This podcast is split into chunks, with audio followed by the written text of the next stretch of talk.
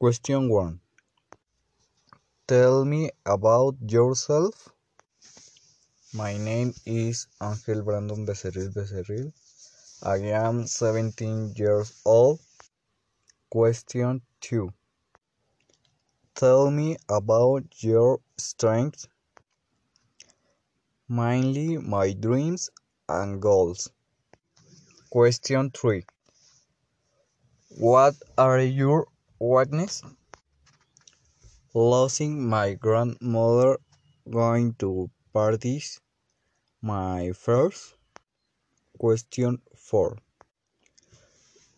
Where do you see yourself in five years?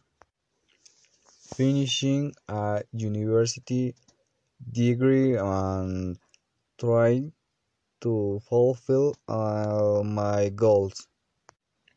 Question 5 Describe your dream job. Actually, my dream job is to be my own boss, not have hobbies, fixed salary claims to be myself and my own boss.